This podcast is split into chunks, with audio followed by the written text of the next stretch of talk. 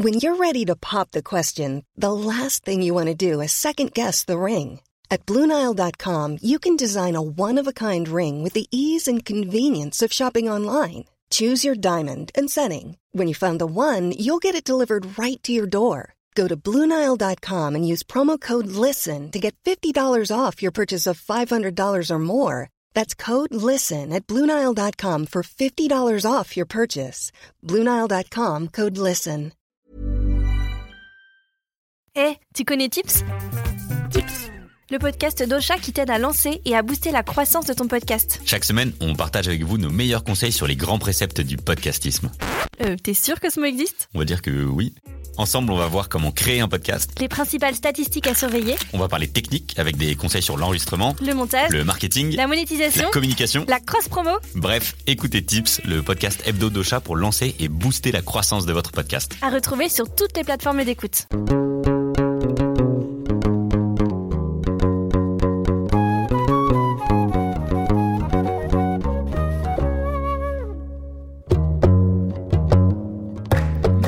Chers auditeurs, bonjour Pour la rentrée et pour la fin de la saison de Jeans, je vous livre une salve d'épisodes que l'on pourrait considérer comme des hors-séries. Ce sont des épisodes qui parlent de la marginalité, comme souvent dans les épisodes de Jeans, parce que celles, ceux et celles qui sont à la marge de la société ne devraient jamais subir de discrimination ou de comportements oppressifs à leur rencontre. J'aurais aimé bien sûr vous livrer des interviews avec des spécialistes ou des témoignages des personnes concernées, mais parfois, vous l'imaginez bien, il est très difficile d'avoir accès aux meilleures personnes pour en parler, ou simplement d'en parler avec elles sans que ça ne ravive des souvenirs douloureux. J'ai donc fait le choix de partager avec vous 5 mini-épisodes sur des sujets complexes, étudiés avec soin, encore sous le prisme de l'intersectionnalité. Non pas pour prendre la parole à leur place, ni pour être plus savants que les savants, mais plutôt pour vous faire signe que leur parole existe, pour vous sensibiliser, pour vous aider à déconstruire vos propos, vos pensées, voire vos stéréotypes, et cela en 10 points. En parallèle, je tâcherai de relayer les paroles des personnes expertes et ou concernées sur la page Instagram de Jeans. Donc, empressez-vous d'aller suivre Jeans en tapant at jeans-du-bas podcast sur Instagram. Ce quatrième mini-épisode hors série entend combiner l'identité arabo-musulmane en France et la séropositivité au VIH. C'est un sujet qui me tient très à cœur et pour lequel il est indispensable d'effacer les stéréotypes. Selon l'ONU, 1,7 million de personnes ont contracté le VIH l'an dernier et plus de 40 millions de personnes vivent avec actuellement. Je ne vais pas vous faire un exposé sur les trithérapies, les sarcomes de Kaposi, l'inhibiteur de protéase, mais je vais plutôt vous montrer en quoi il est insoutenable de vivre avec son symptôme le plus persistant, la sérophobie.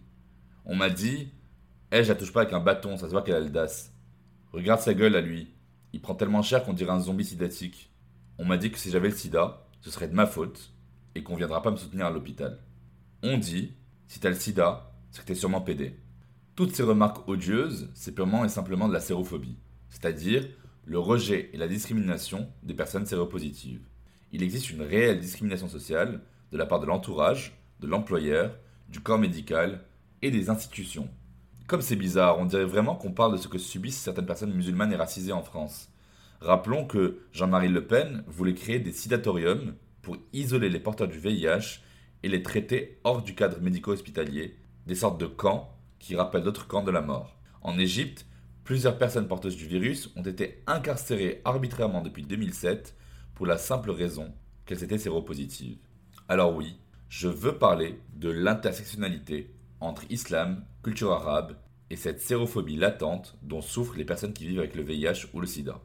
En France, 173 000 personnes vivent avec le VIH. 24 000 ignorent qu'ils sont porteurs. Un quart découvrent leur séropositivité trop tard.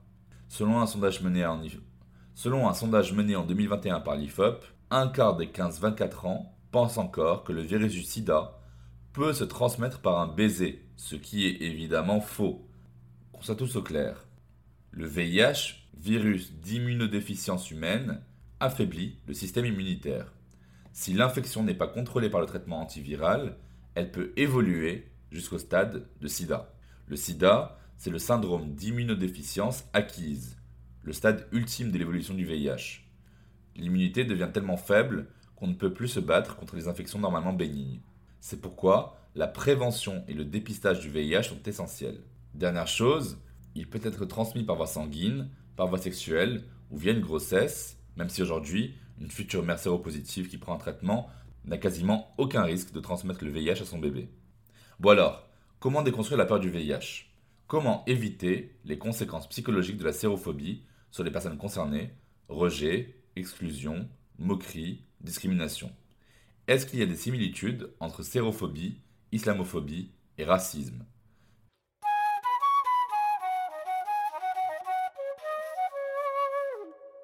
1. Je vais commencer fort. Hein. Un sondage d'aide en 2017 sur la perception des personnes séropositives par la population française révèle des faits inquiétants. 21% des parents interrogés se sentiraient mal à l'aise si l'un ou l'une des enseignantes de leur enfant était séropositive ou séropositive. 16% des répondants se sentiraient mal à l'aise à l'idée d'avoir un collègue de travail séropositif. Et alors, je ne parle même pas des personnes qui entrent en séduction avec des personnes séropositives. Très peu de personnes sont à l'aise avec l'idée d'embrasser de flirter, de coucher avec une personne séropositive. La sérophobie est insidieuse puisqu'elle s'immisce dans les moindres recoins de notre société, apeurée par l'invasion d'un virus aussi mortel que le sida. La pandémie de la Covid-19 a ravivé les souvenirs des frontières que les humains dressent entre eux quand la maladie apparaît. Les idéologies discriminantes apparaissent et bourgeonnent plus vite que la propagation du virus lui-même. Et même si on trouve des vaccins, des trithérapies et des médicaments, le virus de la connerie, lui, a bien du mal à s'éteindre. Tâchons de rester humains entre nous et de nous traiter avec respect et dignité, peu importe le statut sérologique.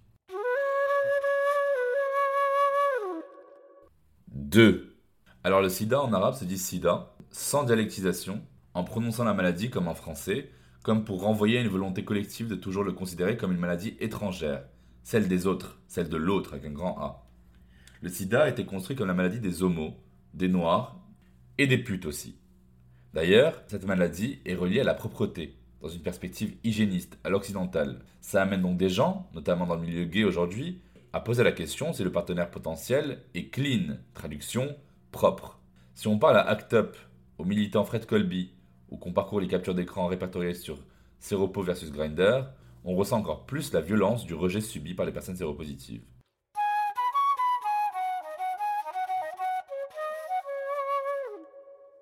3. Dans les communautés arabo-musulmanes de France, le sida reste souvent pensé comme une punition divine.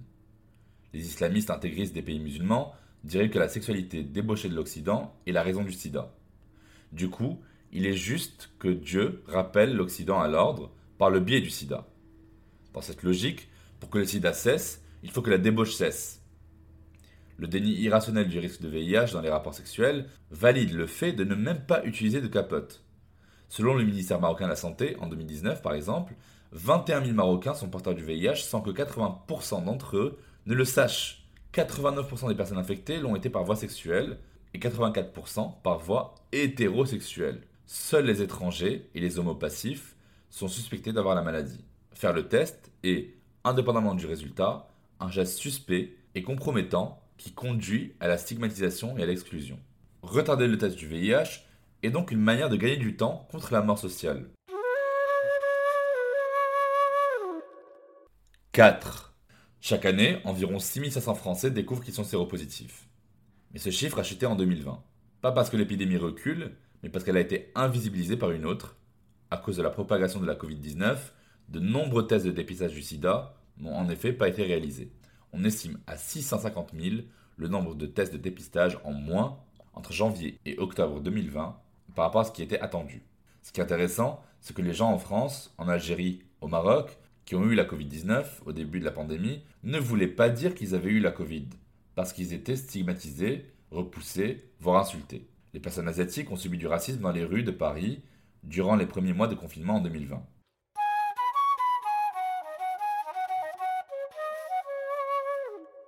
« 5. Je voudrais parler aussi d'une révolution médicale qui est la PrEP, la prophylaxie pré-exposition. C'est en fait un traitement médicamenteux qui empêche l'infection par le virus du sida chez les personnes séronégatives. En gros, si on couche avec une personne séropositive sans préservatif et qu'on suit un traitement PrEP en tant que personne séronégative, on n'a aucun risque d'avoir le VIH. Depuis janvier 2016, le gouvernement français rembourse la PrEP. En 2016, 1000 personnes suivaient le traitement. En 2020, 32 000. Le traitement par Truvada, ou générique, explose. Mais il faut souligner que la PrEP ne protège pas d'autres infections sexuellement transmissibles, comme la gonorrhée, les condylomes liés au papillomavirus, la chlamydia, les hépatites A, B et C, la syphilis, etc. Donc dépistons-nous et sortons couverts, non 6. Aujourd'hui, plutôt depuis 2008 déjà, une personne porteuse du VIH sous traitement ne transmet pas le virus. C'est la révolution TASP, Treatment as Prevention. Les personnes séropositives, ne souffrant d'aucune autre MST et suivant un traitement antirétroviral efficace, ne transmettent pas le VIH par voie sexuelle. Ça a permis de réévaluer les discours de prévention, le préservatif n'étant plus l'unique moyen de ne pas transmettre le VIH. Alors c'est vrai, à part deux ou trois cas exceptionnels depuis l'apparition de la maladie, il n'y a pas de guérison totale. Pourtant, 29% des jeunes Français pensent qu'il existe des médicaments pour guérir du VIH. Par rapport à tout ça, la symbolique derrière le slogan I égale I, You equals You en anglais. Le slogan I égale I signifie indétectable, indétectable égale intransmissible. Cela veut dire qu'une personne séropositive qui a une charge virale indétectable, grâce à son traitement, grâce à son traitement, peut avoir des relations sexuelles avec son ou sa partenaire sans préservatif, sans aucun risque de transmettre le VIH, quelles que soient les pratiques, rapports vaginaux, anaux ou oraux.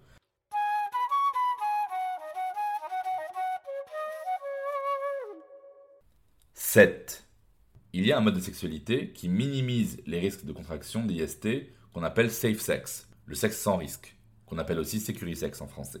Il peut inclure des pratiques comme la masturbation, les frottements sans contact avec les muqueuses ou les liquides biologiques, l'évitement des substances psychotropes, qu'on appelle aussi chemsex, l'axillisme, soit le fait de se masturber le sexe à l'aide des aisselles du ou de la partenaire, ou enfin une stratégie très en vogue en Afrique du Nord, du coup de pinceau, où le sexe de l'homme frôle celui de la femme sans jamais le pénétrer. Est-ce qu'on peut dire que la sexualité d'une personne séropositive peut être complètement réinventée? Qu'est-ce que tu en penses?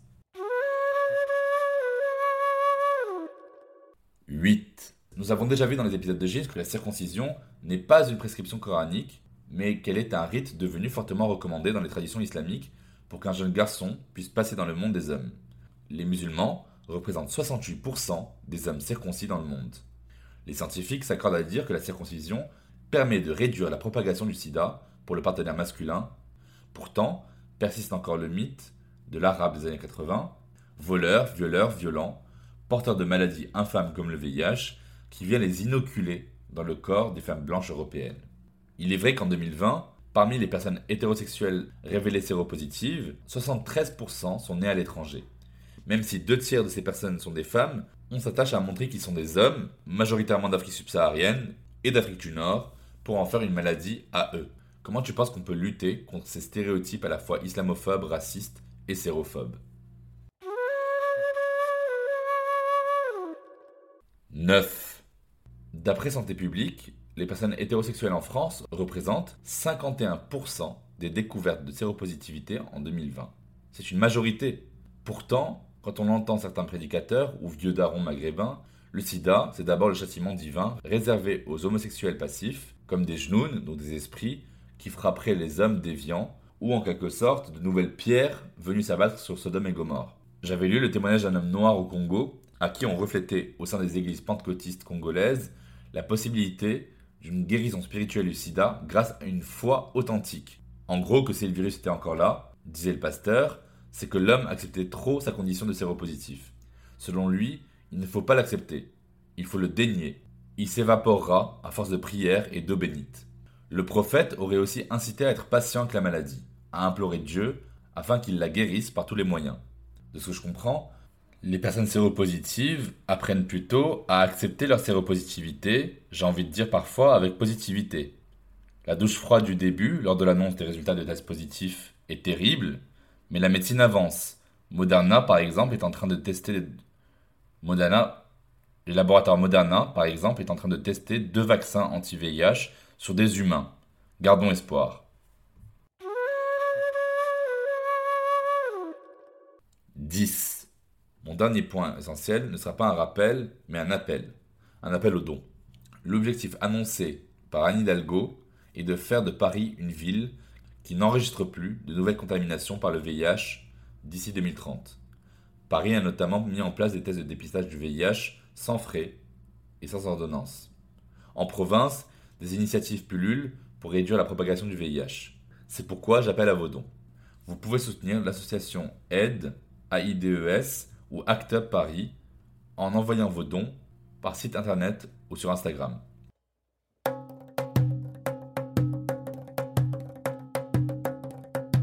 Nous allons conclure, mais avant, dans chaque épisode de Jeans, on déconstruit ensemble un mythe ou un mytho qu'on m'a dit ou que j'ai souvent entendu. Dans cet épisode hors série, c'est à vous que je pose la question, mes très chers auditorices. J'avais discuté il y a une dizaine d'années avec un gros con qui se trouve être quarantenaire, hétéro, cis et blanc, qui me disait Musulman ou pas, je m'en fous. Même si je pars en vacances en Afrique et que je couche avec une meuf, jamais je le fais sans capote. Alors certes, je prends moins de plaisir, mais au moins, je rentre pas en France avec le sida. Qu'est-ce que vous auriez répondu à ma place? N'hésitez pas à m'envoyer votre réponse en commentaire du post de l'épisode sur Instagram. Je vous le rappelle, la page Instagram est la suivante, at jeans podcast. Commentez et ajoutez bien le hashtag un mytho un mytho.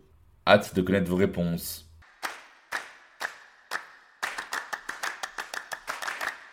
Merci de m'avoir écouté.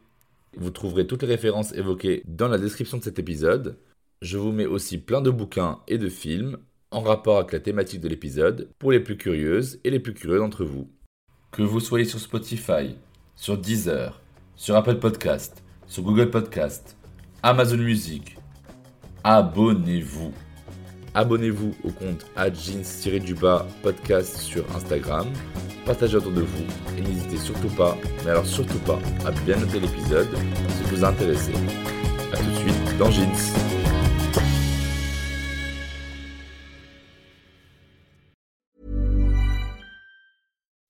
When you make decisions for your company, you look for the no-brainers. If you have a lot of mailing to do, stamps.com is the ultimate no-brainer. Use the stamps.com mobile app to mail everything you need to keep your business running with up to 89% off USPS and UPS. Make the same no-brainer decision as over 1 million other businesses with stamps.com. Use code PROGRAM for a special offer. That's stamps.com, code PROGRAM.